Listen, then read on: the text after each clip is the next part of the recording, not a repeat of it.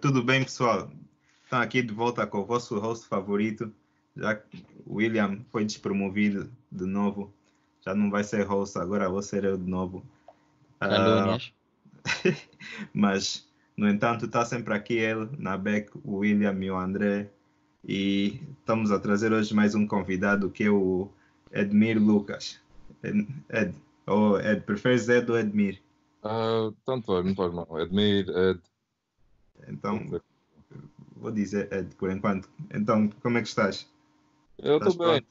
Estamos a, aqui a viver esta vida de quarentena, né? Mas estamos, estamos uh, in high spirits, sabe dizer? É isso mesmo. E então, olha, para começar a entrevista, podias fazer aqui uma apresentação rápida só para as pessoas saberem que é o, o Edmir Lucas. Oi pessoal, sou Edmir Lucas, uh, 26 anos, jogo no London Lions, no BBL, na Inglaterra, com o número 2. Então, olha, uh, eu, nas pesquisas aqui para fazer a entrevista, eu vi que tu jogavas alguns sítios dizem shooting guard, uh, aliás, a maior parte dos sítios dizem shooting guard, mas yeah. parece que no início da tua carreira jogaste point guard, então qual, qual é definitivamente a tua posição? Honestamente, eu, eu acho que eu sou um combo guard. Eu consigo fazer as duas posições, tá. Mas quando eu comecei a jogar no 1 de agosto, meu primeiro ano profissional, um, o treinador Paulo Macedo ele viu que eu lançava bem a bola e ele precisava mais um lançador, então ele é que me pôs a jogar uh, shooting guard. Depois daí, só joguei shooting guard até, até, até hoje. Ok. E dirias que preferes jogar shooting guard ou, uh, ou gostavas mais de point? Naquela altura eu gostava de point, né? Mas eu nunca fui um point guard que era só de passar a bola, organizar o jogo. Eu fazia tudo, tá a ver? Mas no jogo profissional tu tens que ser bom a fazer uma coisa. Depois o resto, as coisas pequenas, assim, passar a bola e tudo, é o, é o menos, tá a ver? Tu tens que ser um especialista. Eu fui um especialista a lançar bola, então puderam a jogar mesmo shooting guard. Então eu prefiro mesmo shooting guard porque epa, menos, menos responsabilidades, tá a ver? É só mesmo lançar bola, marca a bola e defende. Uh, para jogar é. tem que fazer quase tudo, tá a ver? Organizar a equipa, passar bem a bola, saber todas as jogadas, é. ser o coach dentro do campo, tá a ver? Yeah, então é, é uma é justo. Estou a ver naquela altura, se calhar, quando disseram, ficaste bem chateado. Eu, eu, tinha 19 anos quando eu comecei a jogar profissionalmente. Eu tinha muitos veteranos na equipa e eu tinha o Armando Costa, era o base principal da seleção e do 1 de agosto. Então, ele, ele, lança bem a bola, mas ele mesmo é, o, é um base mesmo, um base mesmo natural. E epa, ele, foi ele que me disse: epa, jogar base assim, tu não vais ir longe. Então, ou tu começas a jogar de uma forma ou jogar o base, ou é, vais ser mesmo um shooting guard. Mesmo o coach Paulo ele disse: Ah, não, tu tens que ser shooting guard, tu vais jogar assim, é isso que nós precisamos para a equipa, então vais ser shooting guard. E depois daí eu tinha um outro veterano na equipa chamado Carlos Almeida, um dos melhores shooting guards da, que Angola já teve. E ele é que depois ajudou muito. Então, daí não só fiquei shooting guard. Estava chateado as primeiras, primeiras sessões, primeiros jogos, porque epá, eu sempre fui um um base alto, né? Eu tenho, I'm six foot three, uh, 1,93m, 94 E muitos de base que eu jogava eram assim, mesmo baixinhos. Então eu tinha aquela vantagem. Epa, eu podia lançar a bola em cima deles, marcar assim, dentro do paint, e tudo. Depois, quando eu fui para shooting guard, aquela altura que eu tinha a, vantagem, epa, desapareceu, porque todos os shooting guards aí eram assim, 6 foot 7, quase 2 metros e tal. Então, eu tinha que trabalhar mais, mais e defender muito mais. Porque muitos shooters lá em Angola, tipo Olímpio Cipriano, Carlos, eh, Carlos Moraes, é, só querem para atacar. Então eu tinha que mesmo trabalhar muito, muito. Mas epá, me adaptei e eu estou aqui, né? meu oito, oitavo ano no, a jogar profissional, então. Yeah, fazendo... tens, tens aguentado, certo? Yeah. E eu queria saber. Uh uma vez que tu disseste que jogas no, jogas no, nos London Lion, uh, como é que foi para ti uh, adaptar-te no estrangeiro, crescer no estrangeiro, mudar para a Inglaterra, como é que foi essa adaptação para ti? Será que essa adaptação uh, também teve algum tipo de relação com, com, teu, com a tua performance em campo quando tiveste quando te mudaste para a Inglaterra? Um, eu, eu uh, mudei para a Inglaterra quando eu tinha 3 anos, então eu era ainda bebê, tá Então eu, ah, ok. Eu cresci praticamente fora de Angola, então muitas pessoas em Angola conhecidas não, não me veem como um angolano, veem mesmo como um, uma pessoa de Londres, uma pessoa inglesa. Então, tá é, eu fui para Angola com passaporte angolano, mas sou inglês, tá mas é normal. Uh, não, adaptei, adaptei muito rápido. Comecei a jogar basquete aos 6, 7 anos, mas eu antes jogava futebol. Uhum. Eu, eu desporto aqui, né, mais. mais uh, Desporto Rei. Desporto yeah. Rei. É, eu estava a jogar na escola, eu jogava assim uns fins de semana numa equipa Wimbledon Wasps. E depois daí, um treinador da academia de Fulham é que me viu a jogar. Ele queria que eu ia para a academia de Fulham. E naquela altura, epa, eu queria jogar futebol, estava feliz, fui lá, muita energia e tudo, mas só não continuei porque naquele tempo crescer em, em Londres era era difícil, mesmo no futebol, nós sabemos que tem muito racismo e tudo. Uh, eu sofri disto com, tá com 6, 7 anos de idade em, em Fulham, então não gostei de jogar mais futebol. Depois eu comecei a jogar de novo em, na escola e meus professores também Epá, tipo, eles não gostavam que eu comecei a jogar basquete ao lado também de futebol, só queriam que eu focava no, no futebol, mas depois eu decidi mesmo jogar futebol porque eu vi que eu estava a lançar bolas, sempre estava a entrar, então pensei que, vamos, vamos jogar basquete, vou ser mesmo craque com isto. E depois daí só foquei mesmo no, no basquete. Okay. E... Então, então, o gosto pelo basquete veio mesmo aí do, do recreio, jogar basquete no recreio com os colegas e depois acabas por, por ver que até és bom no basquete e decides continuar a jogar. Yeah, é isto mesmo. E também, naquela altura, tinha um jogo NBA Street Volume 2. E okay, eu okay. e meu irmão jogávamos bué, bué, todos os dias, todas as noites. Depois da escola jogávamos. Depois o nosso pai comprou um, um cesto. Nós fizemos lá fora de casa e os vizinhos não gostavam, né? Sempre a bater bola, bater bola, muitos. yeah os airballs a baterem nos vidros,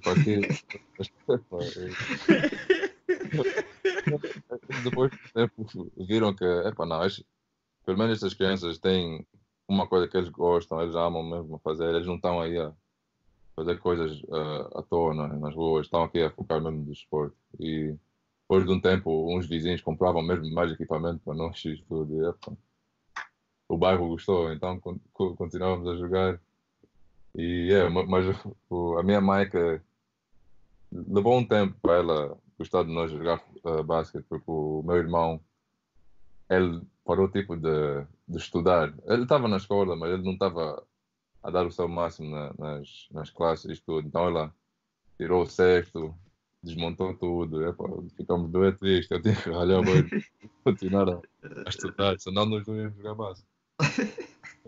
yeah. Uh, então, mencionaste que uh, houve um jogo que o teu pai te ofereceu que jogaste muito com o teu irmão. Assim, atividades fora do basquetebol, o que é que gostas de fazer? E até o que é que tens feito agora durante a quarentena para te entreter?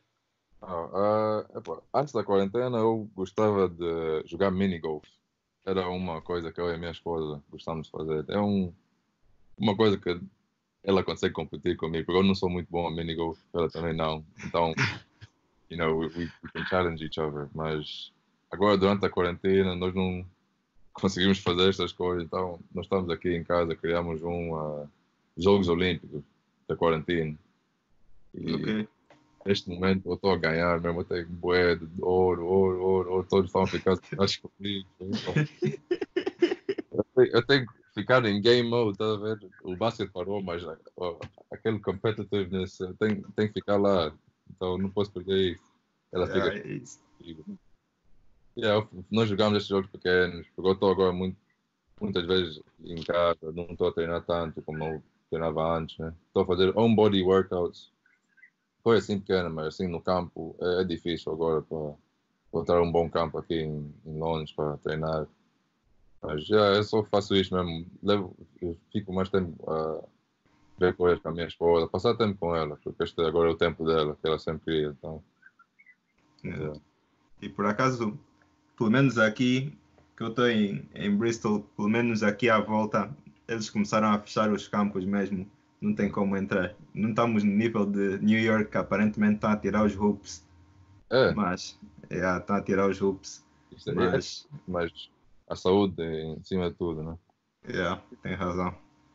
Ah, mas falando agora em New York, eu vi aqui num, num dos teus vídeos do Midnight Madness, tu começaste a, a dizer que, ok, eu estive nos Estados Unidos durante um tempo, não podem esquecer de mim, porque ainda estou aqui. Ah, como é que foi o teu tempo nos Estados Unidos? O que é que tens a dizer? Foi uma, uma experiência muito fixe, mano. Assim, eu, eu- a jogar basquete aqui em Londres eh, foi bom, né? Mas quando eles dizem mesmo os Estados Unidos é, é a. É, como é que se diz? A. The factory, é o. Como é que se diz factory? O, a- Indústria. a indústria mesmo do esporte, qualquer lado, qualquer sítio, qualquer estado, tem basquete, tem qualquer desporto que tu queres ir, qualquer YMCA, tem sempre alguém a jogar lá, de um nível mesmo alto. Então, todos os dias, tu tens que ir para o campo a saber que, ah, não, eu não vou ser o melhor aqui. Vai ter pessoas mais, mais experientes, mais fortes, mais rápidas, mais, tá a ver?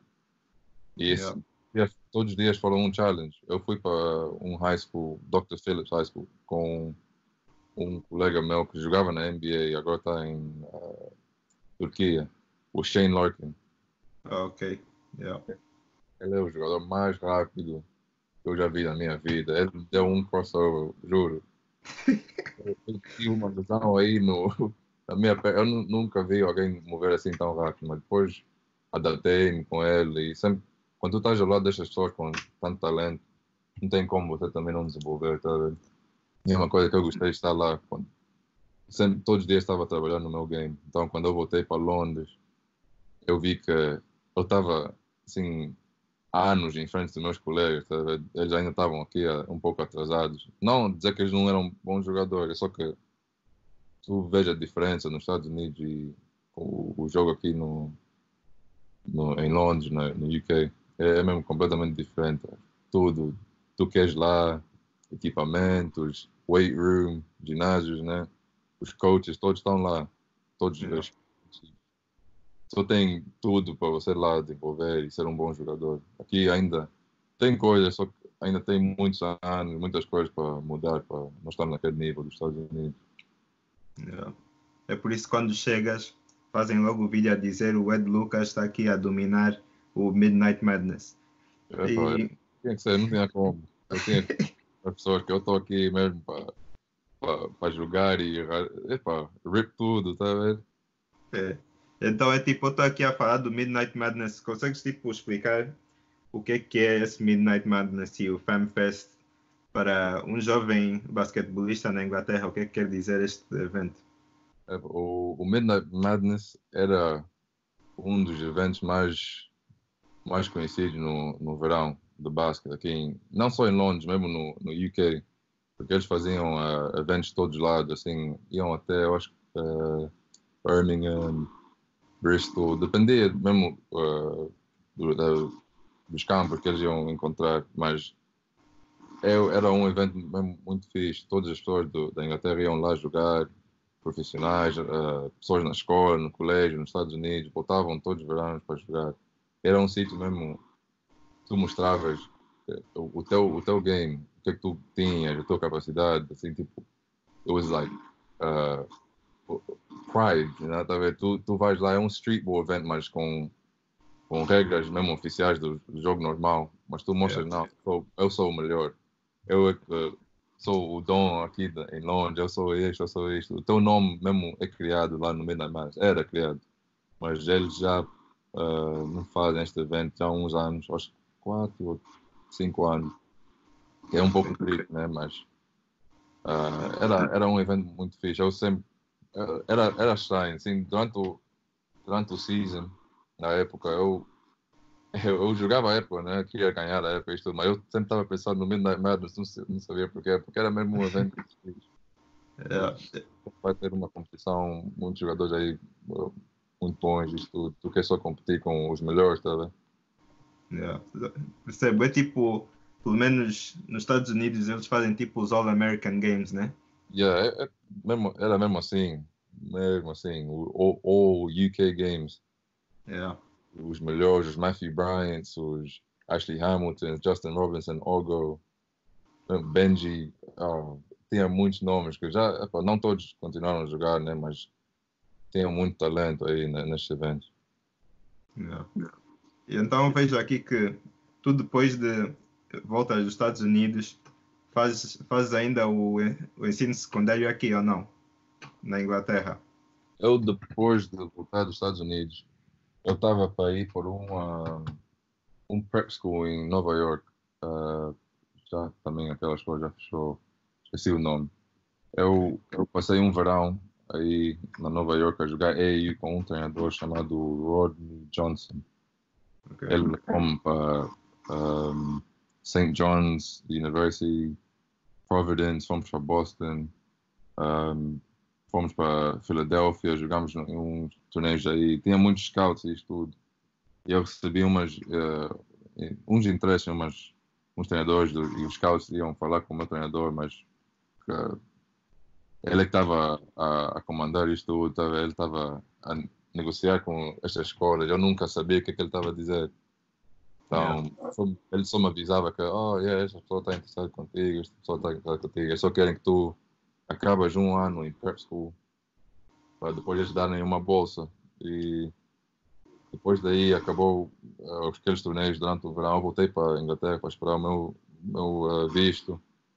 E depois daí o treinador que eu, o Rodney Johnson, ele parou de responder os meus e-mails Oh, chamadas, isto tudo, ele desapareceu mesmo. Então eu não tive aquela oportunidade para voltar para os Estados Unidos. Eu fiquei um ano só a jogar. Não, parei mesmo de estudar, porque eu estava tão eh, decepcionado, estava triste. Eu só queria voltar para os Estados Unidos, eu não queria voltar a estudar aqui em Londres, mas é, epá, acontece coisas da vida, né? é, é uma situação complicada. E depois é tipo, depois ne- nesta fase em que tu estiveste em Inglaterra, o que é que te faz ah, ir logo para Angola? Como é Ah. que acabas em Angola? Eu, eu viajava para Angola eh, com os meus pais, né? eh, cada ano. E meu pai foi militar. Ele foi um coronel, agora general. Um, então nós íamos treinar lá no, no Codem, eh, no 1 de agosto. Assim, eu e meu irmão jogávamos lá. Nós víamos o, a equipa senha treinar. Eu lembro de ver o, o Kikas Gomes, quando ele ainda tinha as tranças dele, isto tudo. e, Yeah, vi muitos jogadores aí. Então nós treinamos aí o, o, o owner, o GM do, do 1 de agosto, ele sempre ia nos ver lá no campo, dois, duas crianças aí a jogar, a jogar, mas nunca nos conhecia, né? nunca veio falar connosco. Mas depois eh, passou uns anos e aquele GM mudou e entrou um, um ex-colega eh, do meu pai, eh, também foi militar. Estavam na mesma esquadra ou qualquer coisa assim. E então ele falou com ele e mandou uma dos meus vídeos, dos meus highlights do Westminster Warriors e ele gostou de mim, né? Ele disse, oh não, este, este miúdo tem muito talento, nós queremos ver ele aqui, blá blá, jogar, vamos fazer tipo um, um teste. E antes eu não sabia o que, é eu queria fazer, né? Porque as regras são, se tu começas a jogar profissionalmente, tu não podes voltar para a escola. Então Yeah. eu estava assim um pouco meti mais duas mentes e eu falava muito com os meus colegas aqui que jogavam comigo, o meu irmão, minha mãe, né? E eu, a minha mãe sempre queria que eu acabava de estudar, né? As mães são assim, né? Yeah. Yeah. Mas para mim, a situação que eu estava, financeiramente, isto tudo, eu, eu pensei, epá, ou eu volto a estudar e não ganho nada para ajudar a minha família, ou eu começo a jogar agora e eu ainda ganho aquela experiência que eu possivelmente ia ganhar lá uh, nos Estados Unidos, mas estou a jogar com homens já agora, não estou a jogar com estudantes, está a ver? Uhum. E, epá, decidi, mesmo no meu aniversário, meu, uh, só que eu ia assinar para o 1 de agosto. Eu, eu, uh, primeiro, antes de assinar, desculpa, eu fui fazer um teste. Era, o teste para, para um mês. O ex-treinador era o Mário Palma. Uma pessoa, chega, o Mário Palma. Uma pessoa. É fixe, né? Mas ele, a voz dele era tão grossa. Tu ficavas com medo quando ele falava contigo. Ele, ele dizia, mas eu começo a chorar. É um gajo intimidante. Muito, muito. ele, ele foi. Agora ele, uh, que mencionas isso, uh, qual é que essa deve ter sido uma das diferenças, mas quais foram as, as diferenças que tu notaste mais quando começaste a jogar profissional do que quando jogavas antes só uh, amateur? a, a, a maior diferença foi, para mim, acho que a velocidade do jogo. Um, não, não era tipo eles corriam, corriam à toa, assim, sem mouse power, isto tudo. Não, era a velocidade de fazer as decisões, quando uh, passar a bola, quando fazer esta jogada, quando, tipo, cortar no back, backdoor play, essas coisas assim. E, e, uh, e uh, como se diz?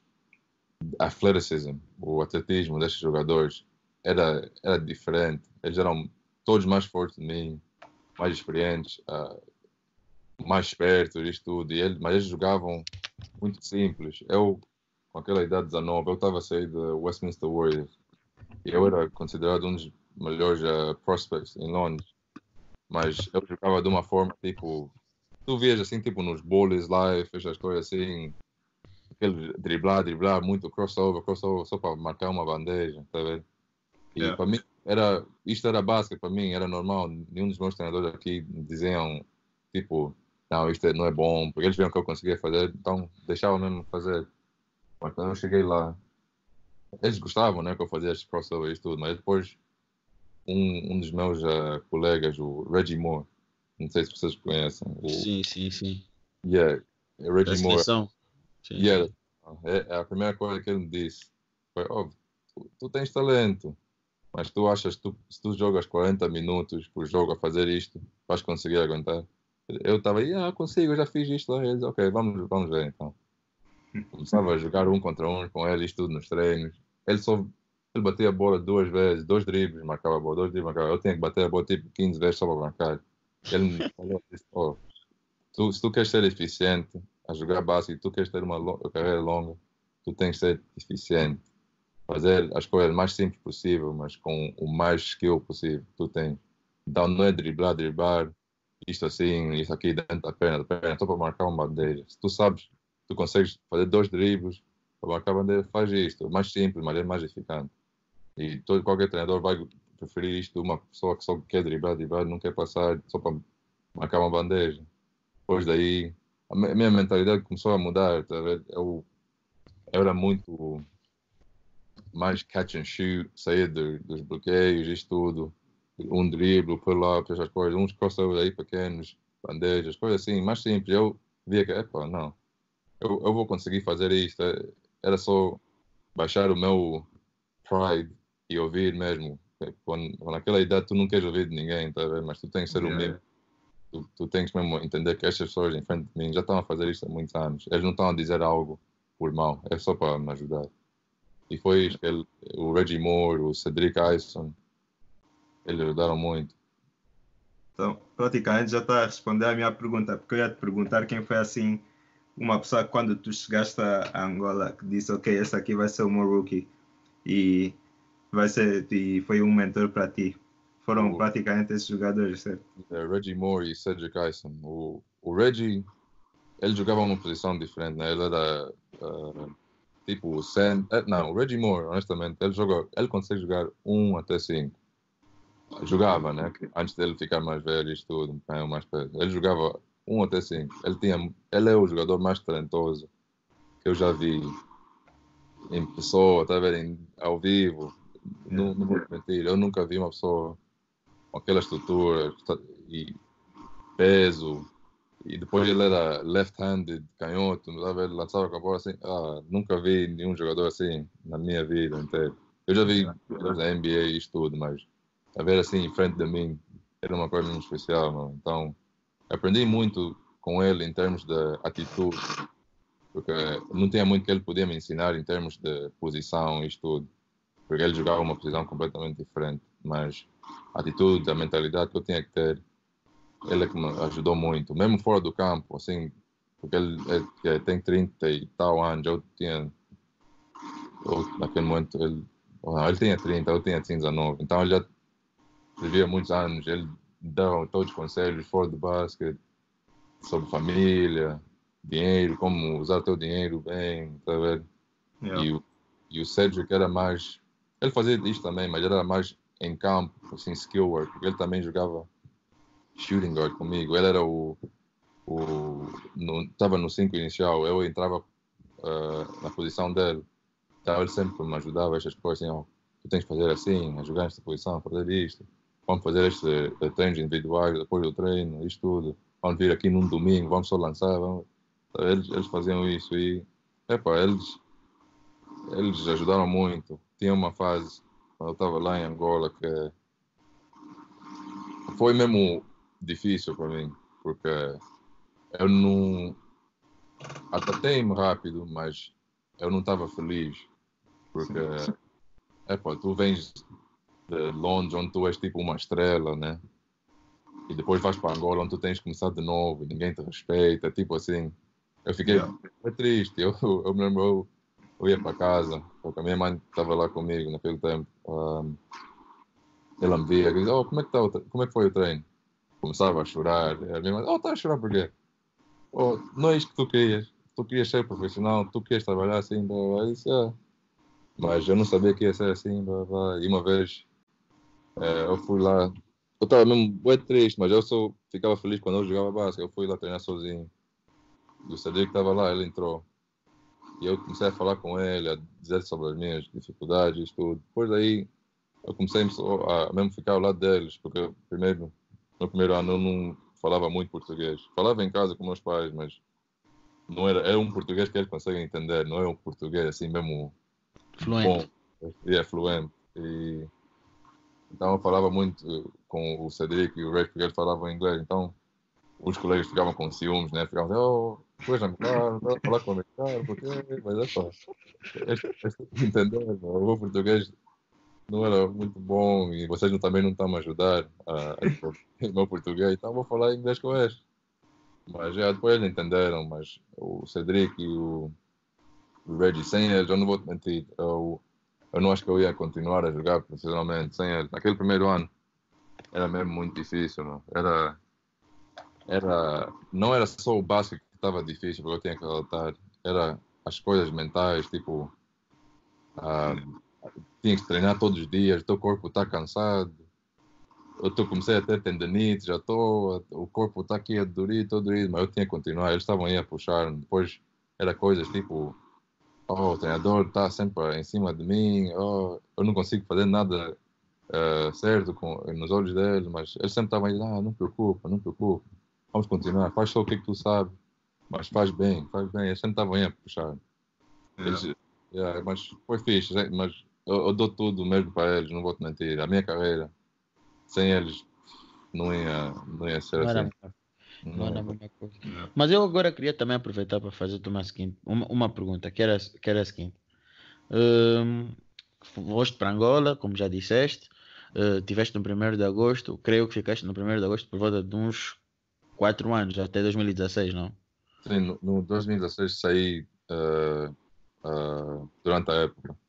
Mas uh, essa experiência de teres voltado para Angola também foi boa porque pudeste uh, participar na, na, na seleção de Angola na fase preliminar do Afrobasket em 2013. Como é que foi essa experiência para ti? Foi uma experiência boa, mas ok, uh, como é que eu posso explicar? Eu comecei a ver as politics do basquete. Uhum. Eu uh, vi que o basquete também umas vezes não é só o que é que tu consegues fazer no campo. Vem muitas coisas fora do, do campo também. Uhum, E uhum. triste, né? Porque epá, devia só ser basquete, a coisa principal é só basquete. Como é que tu.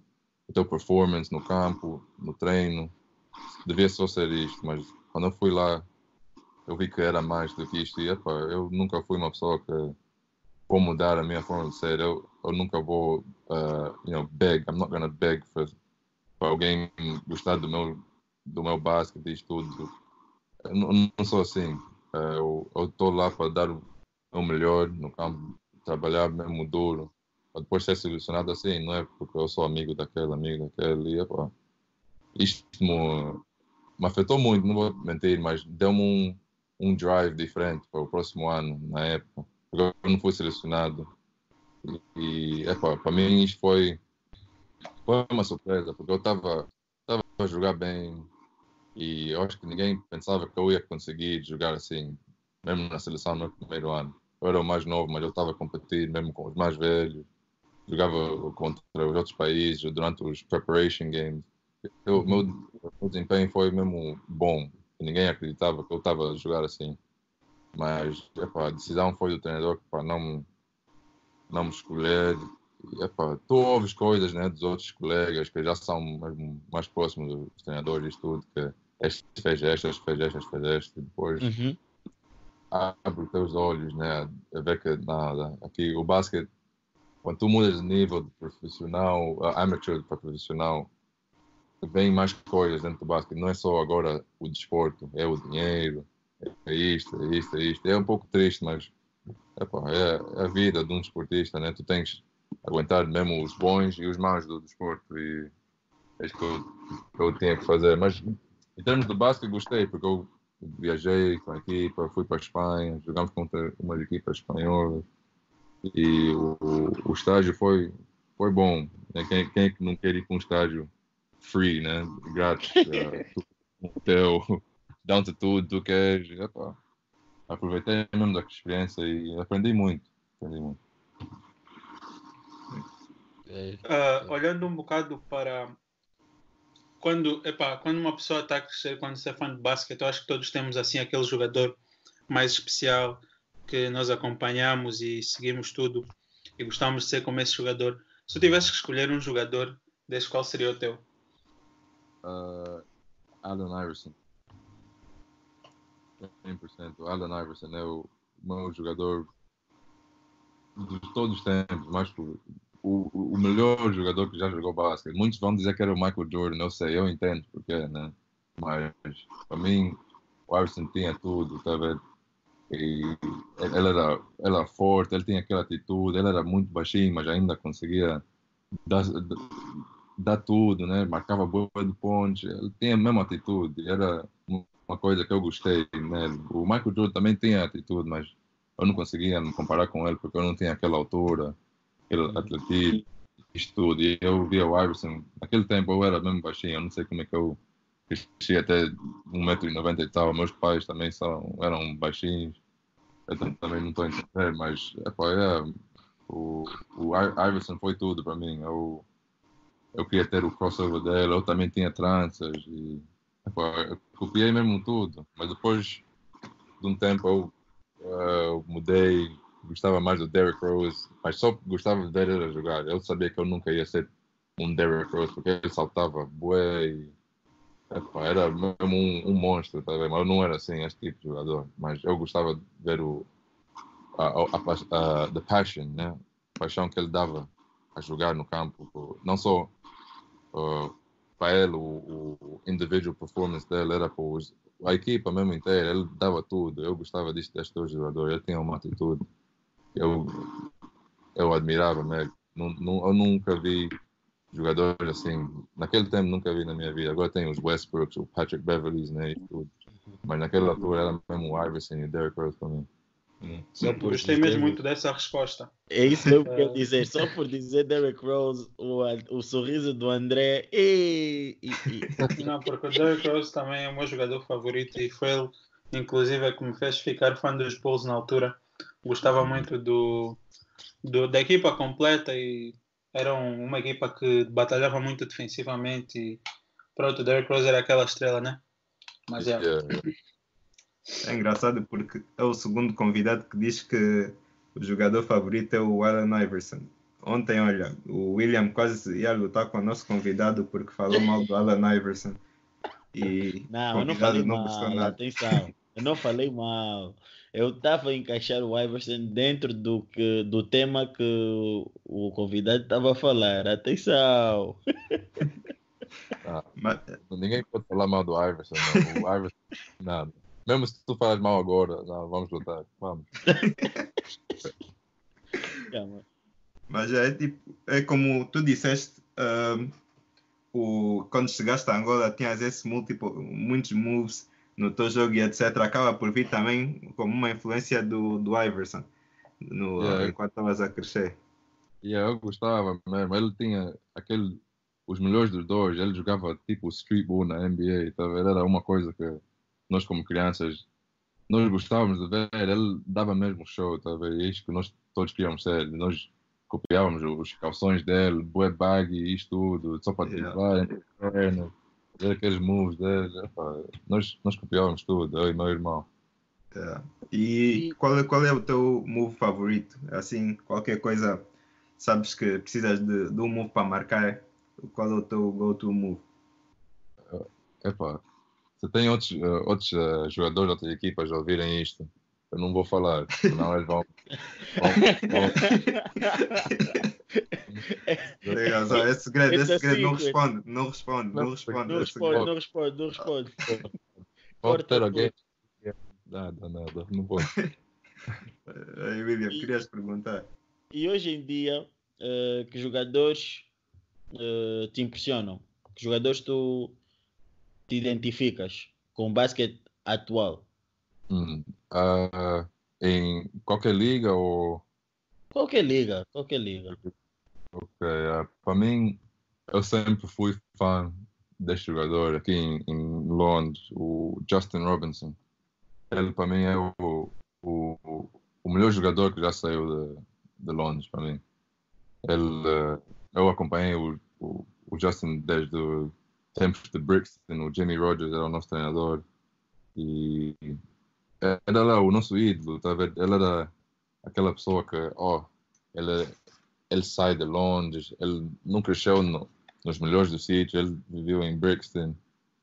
E ele era a nossa estrela aqui, que nós admirávamos também, nós queríamos ser como ele. Ele saiu daqui e foi para os Estados Unidos, Blair Academy, aquele uh, Rider University em New Jersey. Ele conseguiu atingir aqueles platforms que muitos queriam. Então, para mim, o, o Justin sempre vai ser a pessoa que eu mais influente, eu acho, na, na- em termos de basquete, que porque é uma pessoa muito próxima de mim, eu consigo falar com ele, né? eu não consigo falar com o Iverson, mandar mensagens, falar com ele. Mas para mim o Justin era a pessoa que me impressiona muito. Eu agora sou colega dele, ou era colega dele, no London Lions, e era um, uma benção, tá a ver? Eu estou aqui todos os dias com o meu ídolo, tá a ver? E Sim. aprendi, muito com ele também. Mesmo jogar contra ele quando eu estava no London City Royals. eh, eh, foi fixe mesmo. Eu sempre gosto de jogar contra ele ou com ele, mas contra ele é melhor para mim. Mas eh, fora de Londres. eh, não sei. é- eu estou a gostar destes mais novos que estavam aí na NBA, né? Mas. Os Trey Youngs, os Luca. Quem mais aí? O, o uh, Ja Morant, o, é- ou seja, aquele joga, tá? O, ele joga. Mas ele está numa equipa que não ganha nada. Mas. Epá, quase, quase chegar aos playoffs, assim, assim se, se fizessem a season acabar agora, acho que ainda entravam, certo? Quem? Os, os Memphis? Eu- yeah. Os Memphis entravam. Os Memphis Entravam. entravam. Entravam, Entravam. Sempre quando eu via os highlights dele, eh, o, o, o resultado não era assim, eu via que ele marcava uns triplos, triplos, mas eles estão estão a perder por 15 pontos. Ele ainda está aí a falar, marcar triplos, triplos, mas. Não, Não- não, não, tiveram um melhor início. Não tiveram um melhor início, por acaso, mas depois foram como porque o oitavo lugar este ano da NBA no, na Conferência Oeste estava assim meio tremido Eles lá conseguiram encontrar-se e entrar na disputa do oitavo lugar. Ok, Yeah. ok. E com isso que tu falaste, eh, na tua, dentro dos vários jogos que tu já, já fizeste, dos vários adversários que já defrontaste, qual foi o jogador mais difícil de defender? Um em UK e um em Angola. Uf. Vou, vou, vou pôr muitas pessoas tristes. eu falo, Ok. Ah, Aprecio a sinceridade. ah, aqui em Londres. Ah. Ok. Em Londres eu acho. Para mim sempre foi o, o- o Justin, né? Mas eu consigo. Eu consigo defender porque nós estamos assim na mesma altura, mesma posição. Eu consigo ficar. Consigo aguentar mais. Mas tem um outro jogador aqui em Londres chamado Benji Lo, ah, Loman. Eu não sei se vocês já ouviram dele. Ele, tipo, ele era o, como tipo o Reggie também. Ele era dois metros e tal, mas ele jogava mesmo ah, shooting guard. Mas ele tinha muito skill mesmo. Não, um jogador completo, completo.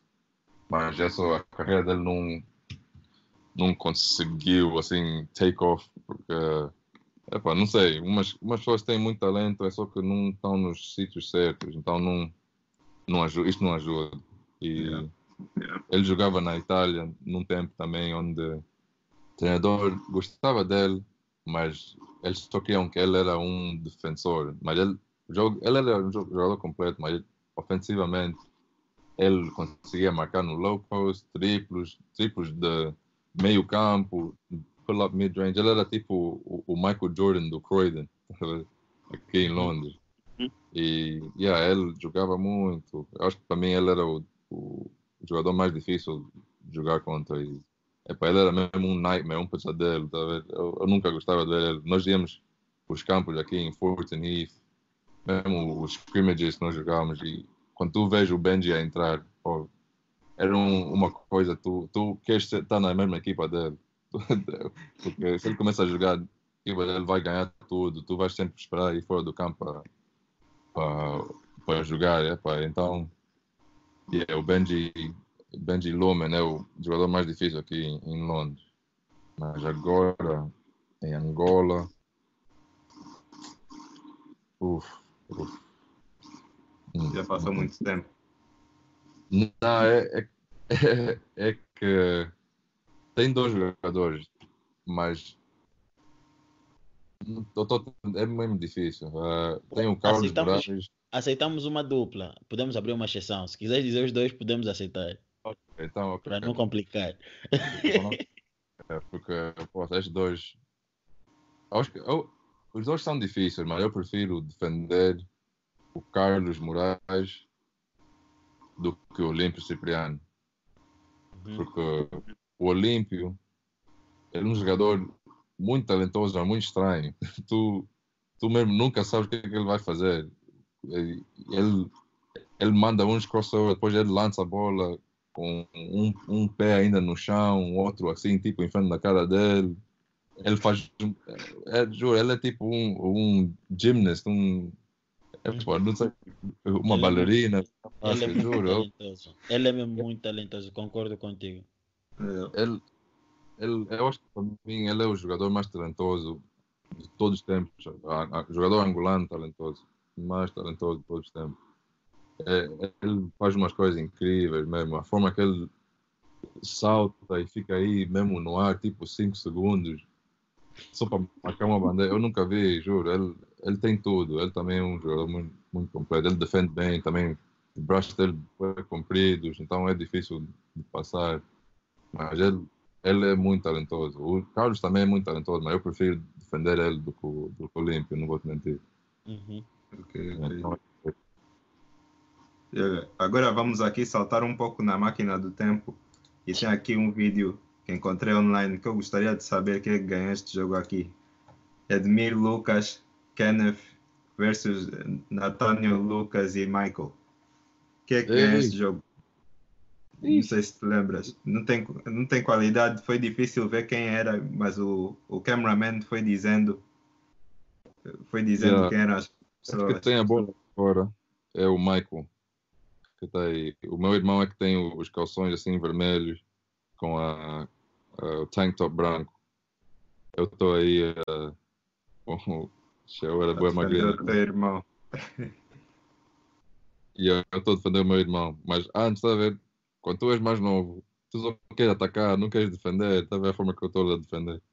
Este é Yeah. o meu amigo, meu amigo Kenneth. Eu vou pôr um move aqui no meu irmão. Estou a lembrar disto. Espera. Xiii. Yeah. Eu, eu, eu me lembro deste dia também, porque eu, eu acabei de voltar dos Estados Unidos, eu fui de férias lá para duas semanas para fazer o meu enrollment na- no meu high school. Yeah.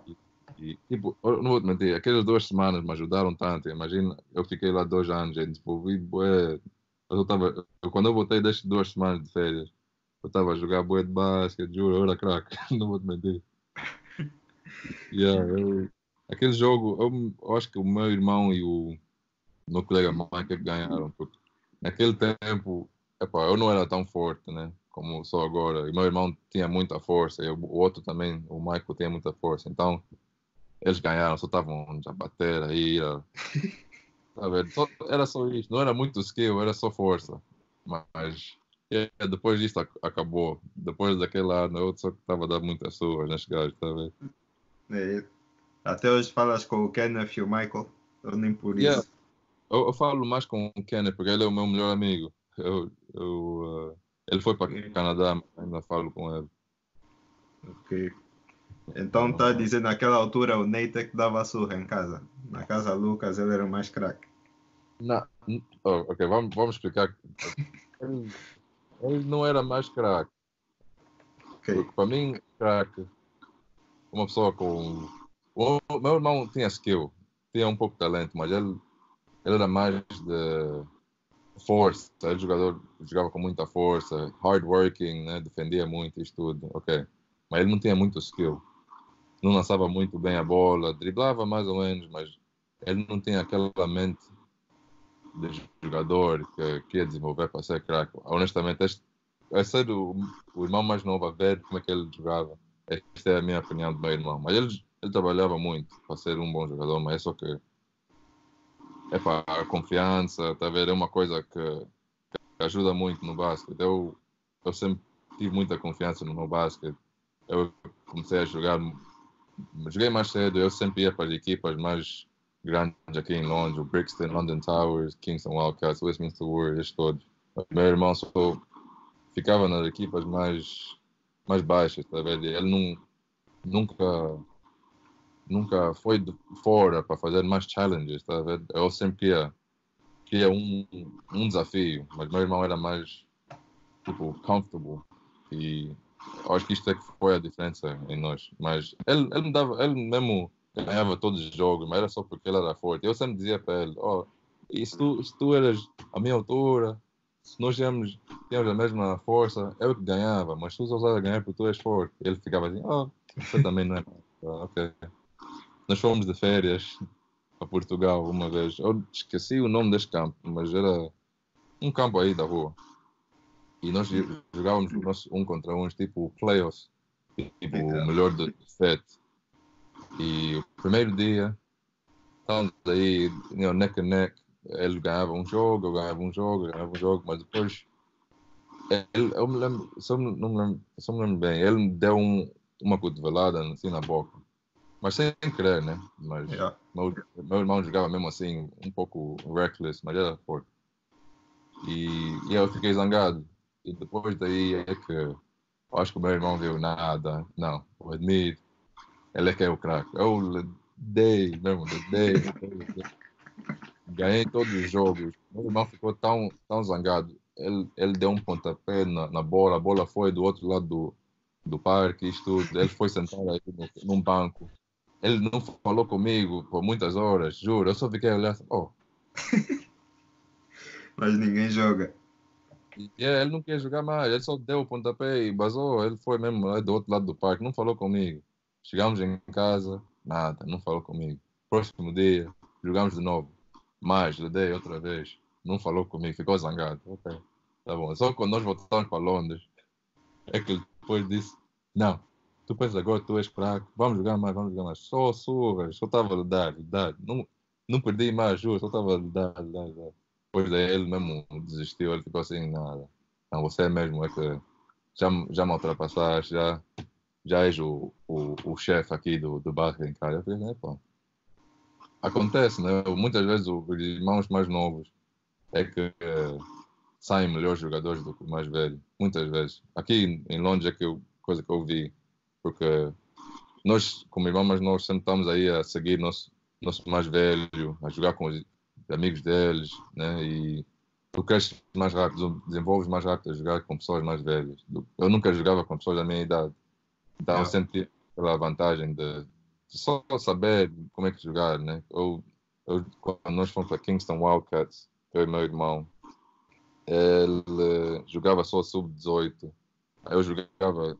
Uh, não, ele jogou sub-16. Eu jogava sub-10, uh, 12, 14, 16 e 18. Então eu sempre estava sempre estava à volta de basquete, jogar com os mais velhos, então ajudava-me no, no, resto do basquete. Então não tinha como mesmo. Meu irmão ele não aguentava, ele não ia aguentar. Mesmo agora ele também não aguenta. Ele tenta, mas não. não tem.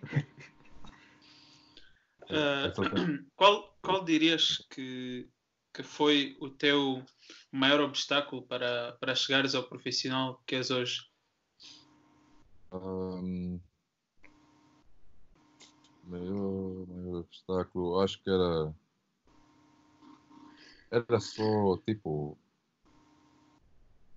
ah, acho uh, não há muitas coisas, mas era, afim, eu sou o meu maior obstáculo, talvez. Tá a forma eu sou comigo, hum. eu próprio, a minha mente, talvez dizem, um atleta, mesmo uma pessoa normal, tem uma voz dentro da tua cabeça que ou, te puxa para fazer melhor ou te põe embaixo, tá Tu, tu és o teu maior crítico, tá E yeah. para mim, eu acho que isso foi a minha maior obstáculo. Uh, porque quando, quando eu era mais novo, claro, tu queres sempre jogar bem, né? ter boa performance. E quando eu não tinha, umas vezes eu ficava mesmo muito baixo. Eu falava comigo, não, tu não és nada, tu não és nada, não consegues jogar, blá, blá. Aí eu, depois de um tempo, o, o, de volta ao Reggie Moore, ele dizia para mim, oh, se tu queres ser um bom profissional, uh, tu tens que ter uma memória muito curta Tu jogas um jogo deste dia, depois próximo dia, esquece, continua, esquece. Isso é um bom jogo, mesmo se tu jogas bem, marcas 40 pontos, esquece disto, amanhã é um outro dia, continua a jogar. Tu tens mesmo não pensar muito, tu tens mesmo só deixar a coisa acontecer. E eu acho que a minha, a minha mentalidade, a minha mente é uma coisa que é que me foi mesmo o maior, maior obstáculo. Eu, não, não, eu sempre tinha confiança né, no meu jogo próprio, mas é só a forma que eu me criticava próprio é que a coisa que me magoava muito. Então, umas vezes eu começava a ter mal atitude, eu ia para o treino, assim, só pensar mesmo em mim. Ok, é só, I want to do this, eu quero ser o estrela, eu quero. Comecei a ser muito, não egoísta, mas. Yeah, bad attitude. E isto é que acho que foi o meu melhor destaque. Só a mesma forma que eu era e falava comigo próprio. Porque eu, o resto era, era fácil. Tu sabes que vais ter uh, opponents ou desafios assim com outras equipas. E eles, para mim isto é normal. Tem pessoas melhores todos os dias que estão a trabalhar e qualquer dia pode ser o melhor dia de um, uma outra pessoa, está ver? Para mim, eu nunca tive medo de jogar contra pessoas e para mim eu nunca vi eles como obstáculos. A minha, o meu único obstáculo foi mesmo eu. Eu agora uh, Queria fazer-te uma, uma pergunta, mas é uma pergunta grande. É uma grande pergunta. É grande, é constituída. Bem, como é que eu vou começar isto? Tu estavas em Angola, né? Ficaste, uhum. jogaste pelo Dagosto e jogaste pelo Petro. Eu queria uhum. saber um, como é que foi para ti um, depois regressar para a Inglaterra e quando tu regressaste à Inglaterra, uh, sei que tu jogaste por dois clubes em Londres É por coincidência? Como é que nesses casos um, em Inglaterra, nomeadamente na cidade de Londres, em termos de fãs, uh, como se diz, a, rival, a rivalry, como é que é? E por fim, uh, queria saber como é que foi, uh, como é que tu classificas o teu momento passado nos Royals. Um, é uma pergunta também que muitas pessoas já me fazem. Como é que eu jogo por os dois rivais? Uh, todos sempre perguntam-me isto. Em Angola, uh, epa, o, o, no meu quarto ano, no, de agosto, tive um treinador lá, o Ricardo de Casas. Agora acho que está em Barcelona, qualquer coisa assim. E ele era um treinador muito exigente, né? um jogador muito duro mas umas vezes era, era demais. Né? Tinha coisas que eu nunca entendia, que aquele ficava com umas atitudes comigo e blá blá. E depois daí, ele é que me dispensou da equipa. E uhum. epa, a outra equipa, a outra equipa que me queria era o Petro e o Inter. E eu, eu preferia o, o Petro porque eu conheço bem o treinador lá, o Lazaré. E ele sempre estava interessado em, interno na, na equipa. E, e epá, para mim, a rivalidade, a rivalries, desculpa, eles existem, mas eu nunca penso muito nisto. Tipo, para mim, basquete é basquete. E uhum. eu entendo que essas coisas existem, mas para mim, eu posso jogar nesta equipa, eu posso jogar nos Lakers, posso jogar no Celtics, porque eu, no fim do dia é o meu trabalho. Se eles querem, querem, eles que não estão a dar Epá, no, I'm not trying to sound. Não, tô, não quero. Uh, tipo, I don't want to sound like a, uma pessoa que só quer o dinheiro. Não, não é só isto. Mas para mim, eu tenho que fazer o melhor para a minha família. Então, se o, o. Dagosto está uhum. o Petro está a dar uma coisa melhor, epá, porque quem é que não quer o melhor? tá e, e epá, eu, eu fui lá para o Petro. Epá, os fãs reagiram um pouco. Estavam zangados, né? Mas eles, eles só estavam zangados porque eles não entendiam a história completa. O que é que eu saí do, de agosto. E epá, isto é uma história mesmo. Eu vou, I'm gonna, vou fazer uma recap rápido. Então, o Casas já que me dispensou, mas ele deu uma condição de dispensar da equipa, mas eu tenho que depois assinar um novo contrato com ele. Uhum. E, e epá, eu fiquei assim, oh, não quero fazer isto, porque eu estou a assinar um contrato novo com ele, o treinador, e não a equipe. E depois, epa, eu decidi, não, então, não, desculpa, obrigado, né, pela oportunidade e tudo, mas eu não consigo aceitar estes termos, porque eu primeiro não fiz nada para ser dispensado. E, e epa, eu não acho que isto é, it's not fair, não é, uhum. não é justo o que é está a acontecer. E, então eu saí da equipa, eu saio, Hoje eu recebo um, um telefonema né, do dirigente. Ele oh, por que não estás a vir para o treino? Eu disse, oh, será que me dispensaram? O treinador que disse que vocês não queriam mais na equipa. Eu disse, oh, eu não disse isto. Depois tivemos um outro problema, assim, então, epá, ficou mesmo assim, então eu não fiquei no agosto e eu, eles pintavam uma, uma imagem tipo que, não, admira que saiu, ele é que começou isto tudo, blá blá blá, mas eu não fiz nada. Eu, eu, todos, todos nos conhecem lá no agosto, os meus colegas, os treinadores de agosto, os fãs, sabem que eu sou uma pessoa, estou lá só para dar uma massa para os colegas, o clube. E epa, eu, eu fiz tudo in a humble way, eu era muito humilde, eu não falava muito, mas também não deixava ninguém só falar à toa comigo. E epa, eles não deixaram, começaram a pintar que, oh, admira isto, isto, isto. Então, muitos fãs reagiram de uma forma que, oh, traitor, você é bandido, és isto, é isto. É, então, deixa assim. Eu, mas eu nunca respondi a eles. Eles podem falar, eu sempre disse, que, não, a minha, meu caráter é que vai falar por mim. Eu não vou aqui responder a ninguém, porque no fim deles são fãs. Eles não estão aqui para entender tudo. Isto é entre eu e o clube. Então, fui para o clube, comecei a jogar e nos primeiros jogos, epa, os fãs atiravam um de coisa a mim, a entrar no campo. Falavam toa, isto, a tua mãe, isto, a teu pai, isto. Mas, epa, eu só olhava para eles. Dava uma salva de palmas a eles, um fixe, um cu aí no ar, assim, yeah, obrigado, obrigado. Eles ficavam assim, oh, ele não está a ficar ofendido. ofendido. Então, eu estou aqui só para jogar basquete, eu não estou aqui interessado contigo. Depois daí um tempo eles ficaram mais calmos, começaram a dizer, oh, desculpa, nós temos saudades tuas, tá é normal, nós somos rivais, então nós temos mesmo te, te odiar, tá? Nós não você é por causa disto. Eu disse, não, também não é bom, no fim do dia eu sou humano. Eu estou isso para a minha família, vocês não entendem o que aconteceu. Eu sair do clube, então não, vocês não podem fazer tudo. Depois aí parou mesmo aquele coisa dos fãs, ninguém queria, ninguém queria falar assim à toa comigo, já entendiam, porque eu também mesmo assim nunca expliquei a história completa a ninguém. Eu expliquei vocês um pouco, mas a história é mesmo uma. Uhum. Pode levar muito a explicar, mas a mesma coisa aconteceu aqui em Londres, né? Mas eu só saí do London City Royals porque a equipa, a equipa coisa, ficou bankrupt. Uhum. Yeah, então eu estava para tinha umas outras equipas aqui, o Newcastle, Bristol também estavam interessados, o uh, Cheshire, Manchester e o Sheffield.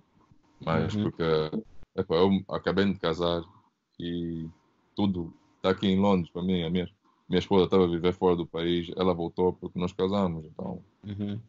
a coisa mais fácil de fazer é mesmo ficar em Londres. Porque o deadline também estava a aproximar de, de assinar os contratos. Então assinei com o London Line só para acabar a época. O meu agente é que disse que a melhor coisa para fazer agora é mesmo só acabar aí, porque o deadline está a aproximar e se tu não tens, tem tipo stats até o fim do ano, o próximo ano vai ser mais difícil, tipo, para encontrar uma equipa, porque eles vão pensar, oh, porque é que ele ficou parado? Porque ele não tem stats aqui, não tem stats aí, então, yeah, ficou assim. Mas os fãs aqui, eles me conhecem, eles mesmo se eu jogava no London Lions ou no London City Royals, eles sabem que eu sou de Londres. Então não tem esta coisa entre eu e os fãs. Eles só veem que tipo, oh, é que eu chego aqui, eu admiro.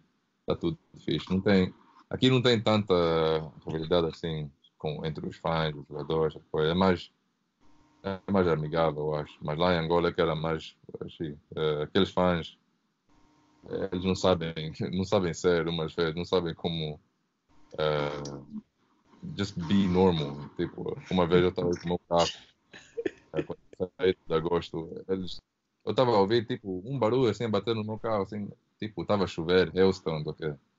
Eu olhei, yeah. tinha um pessoas a tirarem pedras, pedra, pedra, eu estava aí a esquivar todas as pedras, tipo ninja, no carro.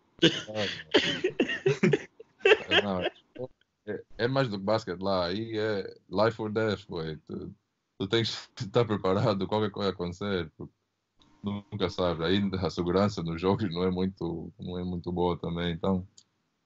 Mas depois tudo ficou, ficou fixe e é. amigável entre equipas e tudo, mas, yeah.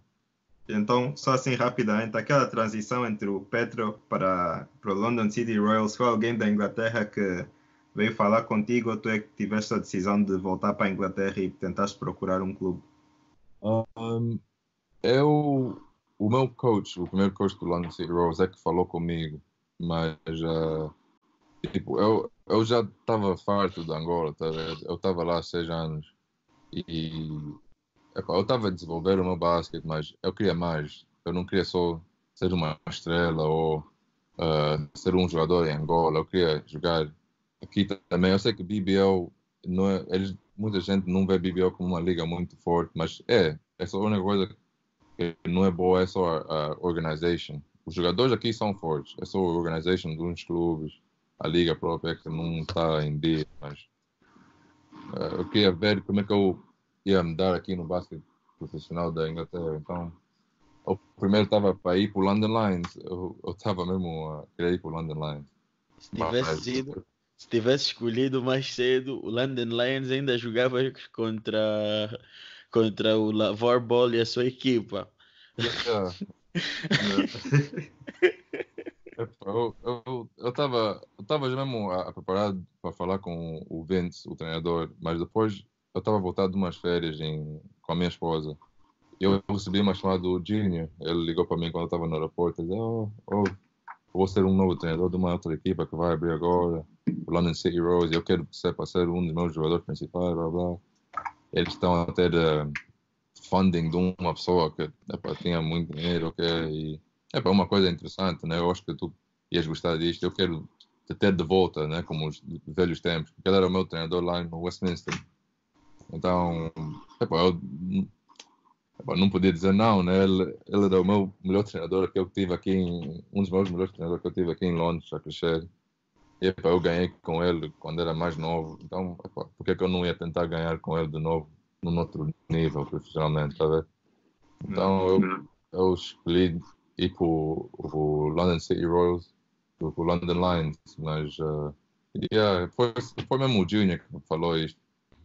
Senão eu ia, eu acho que eu ia tentar mesmo ir para a Europa, porque tinha uns agentes que queriam ir lá em Espanha, no Let Go, dessas coisas todas, mas eu, eu vi que é um treinador que eu conheço bem, então por que é que não tentar um, um ano ou dois?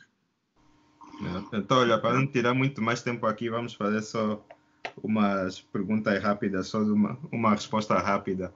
Queria saber aqui quem é o teu artista favorito. Aqui, falar um pouco mais sobre fora do basquete. Já falamos muito de basquete.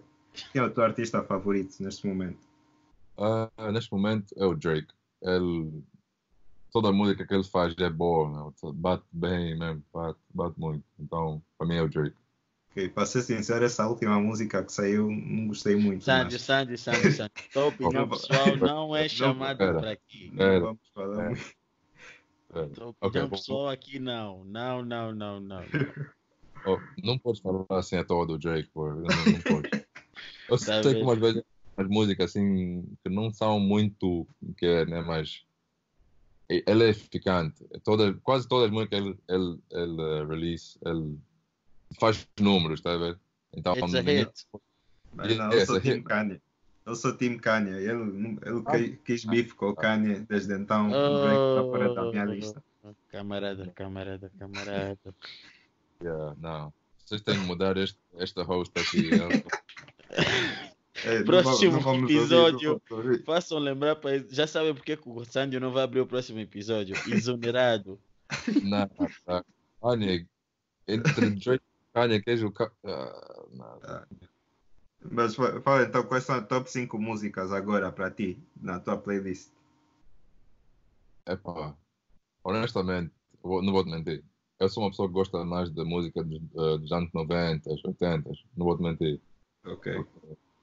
Uhum. Eu sou uma pessoa, um old soul. Eu gosto mesmo daquela música desse tempo, era mais pura, tá vendo? Toda a música que agora que eu ouço é, é irritante, não? tá vendo? Soul R&B? Yeah. yeah, I like R&B. Eu gosto de R&B, slow jams, essas coisas assim, uhum. coisas relaxantes, mas uh, os, os uh, lyrics são uhum. um, tão verdadeiros, é, é, é, nice. Tu consegues ouvir, é tipo é música própria. Agora é tudo esta Gucci Gang, Gucci Gang, Gucci. Epá, eu não consigo Gucci Gang. eu não posso só ouvir barulho. Eu quero ouvir música, não é para ouvir. Ah, nada, não consigo. Nada. Concordo plenamente. É justo. E uma balada angolana, não Só, não, desculpa, não consigo. Nada. Só da eu, equipe. Quando eu tava, quando eu estava lá em Angola, gostei. É, mas eu nunca sabia os nomes, mas eu nunca tive também no meu playlist. Imagina, imagina estou a ouvir um, um que é um uh, Teddy Pendergrass, depois vem um kudurista, a próxima coisa. Meu, meus ouvidos vão, vão explodir, meu, nada. nada. E agora assim, rapidamente, um show no Netflix para os nossos ouvintes. O que é que aconselho? Ou um filme? Um filme? Epa, não é filme, mas é uma série, né? Acabou de sair ontem. Casa do papel, money, heist. É, é, este é um show que eu quero estar. Próximo series, eu quero estar lá também. Eu vou comprar o meu outfit, minha máscara. Juro, é, é, muito fixe. Meu nome vai ser Rome. Eu quero ser Rome. Outros estão aí, Lisboa, essas coisas assim. Eu vou ser Rome. Eu vou ver mesmo. Se o Neymar consegue fazer, eu também vou fazer. é justo. E agora, a última pergunta mesmo: o que é que tens feito para te manter? Já falaste um pouco até das Olimpíadas aí de casa. O que é que tens feito para te manter ativo nesses últimos dias? Um, eu tenho aqui umas uh, boxing gloves, tenho uh, os pads e tudo. Eu gosto de fazer boxing. Eu fazia boxing quando era mais novo também. E eu faço isto, uns treinos com a minha esposa. Uh, os irmãos delas também, umas vezes, querem treinar comigo e tudo. Então, faço mesmo treinos aqui em casa. Eu, eu, eu vou ser um strength and conditioning coach aqui da quarentena também. Eu acho que vou, vocês vão ver no Instagram live a fazer treinos um, um destes dias. Mas Ok, eu só ok. treino só aqui em casa. Isto me ajuda a, a, a tirar aquela energia extra, tá vendo? Agora eu estou a sentir, não consigo dormir, não, juro. Eu estou sempre aqui acordado. Ah, Então, olha, isso é, é, é tudo o que tínhamos para dizer. É o fim da entrevista. Não podemos tirar aqui muito tempo, senão íamos ficar aqui se calhar mais uma hora, porque estávamos cheios de perguntas. E olha, já estava a falar do teu Instagram. Vais fazer um live. Não queres dar aqui o Instagram para os nossos ouvintes e se calhar se tiveres outra coisa qualquer para, para, Yeah. para publicitar. Tu uh, queres me adicionar no Instagram? Eu estou com Ed Razi Lucas, E-D-R-A-Z-I-I Lucas. Podes me encontrar aí no Instagram, podes mandar uma mensagem, um hello, what's up. Podem fazer perguntas aí também, mas um destes dias eu vou fazer mesmo um live. Vou-te pôr também aí, Sandro. Vamos, vamos falar um vamos falar deste é, porque isto nada, não. Vamos fazer um poll. Nós não podemos aceitar o Kanye sobre o Drake. Não. Não, esse poll tem que sair. Esse poll tem que sair. Eu já Vai- sei quem vai ser o vencedor.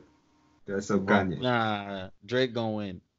Yeah, hor- 100%, não. Olha, Então, olha, é o fim da entrevista. Muito obrigado, Ed, por estás aqui. Foi uma grande entrevista. Resposta- boas respostas, tudo. Foi, eu diria que, epá, eu só tive em duas entrevistas, não, tive em três. Eles tiveram em mais. Eu diria que esta foi de certeza uma das melhores. E, olha, obrigado. Ah, é tudo. André, fecha isso. Obrigado. Valeu. Fomos.